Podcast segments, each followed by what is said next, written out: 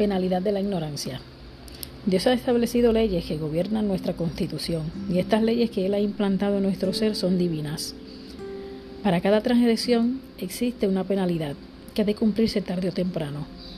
La mayor parte de las enfermedades que han, que han hecho sufrir y que están haciendo padecer a la humanidad han sido creadas por los hombres debido a la ignorancia de las leyes básicas que rigen su propio organismo. Parecen indiferentes en materia de salud y trabajan con perseverancia para despedazarse.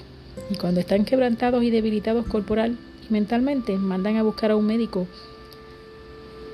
y se acarrean la muerte con las drogas. No siempre son ignorantes.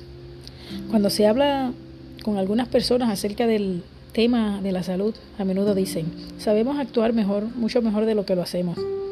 No se dan cuenta de que son responsables de cada, de cada rayo de luz con respecto a su bienestar físico y que todos sus hábitos están abiertos a la inspección de Dios. La vida física no debe ser tratada de manera fortuita o descuidada. Todo órgano, toda fibra del ser han de ser sagradamente preservados de prácticas dañinas. La responsabilidad por la luz. En el tiempo en que brilló sobre nosotros la luz de la reforma pro salud y desde ese tiempo en adelante, la pregunta que siempre está presente ha sido esta. ¿Estoy yo practicando la verdadera temperancia en todas las cosas? ¿Es tal mi régimen alimenticio que me podría me pondrá en una posición en la cual pueda realizar la mayor suma de bien? Si no podemos contestar estas preguntas de forma positiva, apareceremos condenados delante de Dios, porque Él nos tendrá por responsable de la luz que ha brillado sobre nuestro sendero.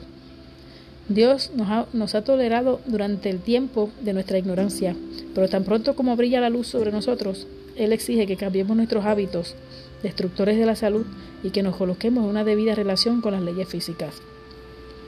La salud es un tesoro. De todas las posesiones temporales, es la más preciosa. La riqueza y el saber el honor se adquieren a un precio elevado cuando se obtienen a costa de la pérdida del vigor físico, de la pérdida del vigor de la salud. Pero ninguna de estas cosas puede asegurar la felicidad si la salud llega a faltar. Abusar de la salud que Dios nos ha dado es un terrible pecado. Tales abusos nos debilitan para la vida y nos hacen perdedores, cualquiera que sea el grado de educación que alcancemos por este medio. Dios ha provisto pródigamente para la subsistencia y la felicidad de todas sus criaturas. Si sus leyes nunca fueran violadas, si todos los seres humanos actuaran de acuerdo con la voluntad divina, el resultado sería la salud, la paz y la felicidad, en lugar de miseria y el mar permanente. Una cuidadosa conformidad de nuestra parte con las leyes que Dios ha implantado en nuestro ser asegurará la salud y no producirá un quebrantamiento de la Constitución. Libro Consejos sobre el régimen alimenticio de Elena G. de White.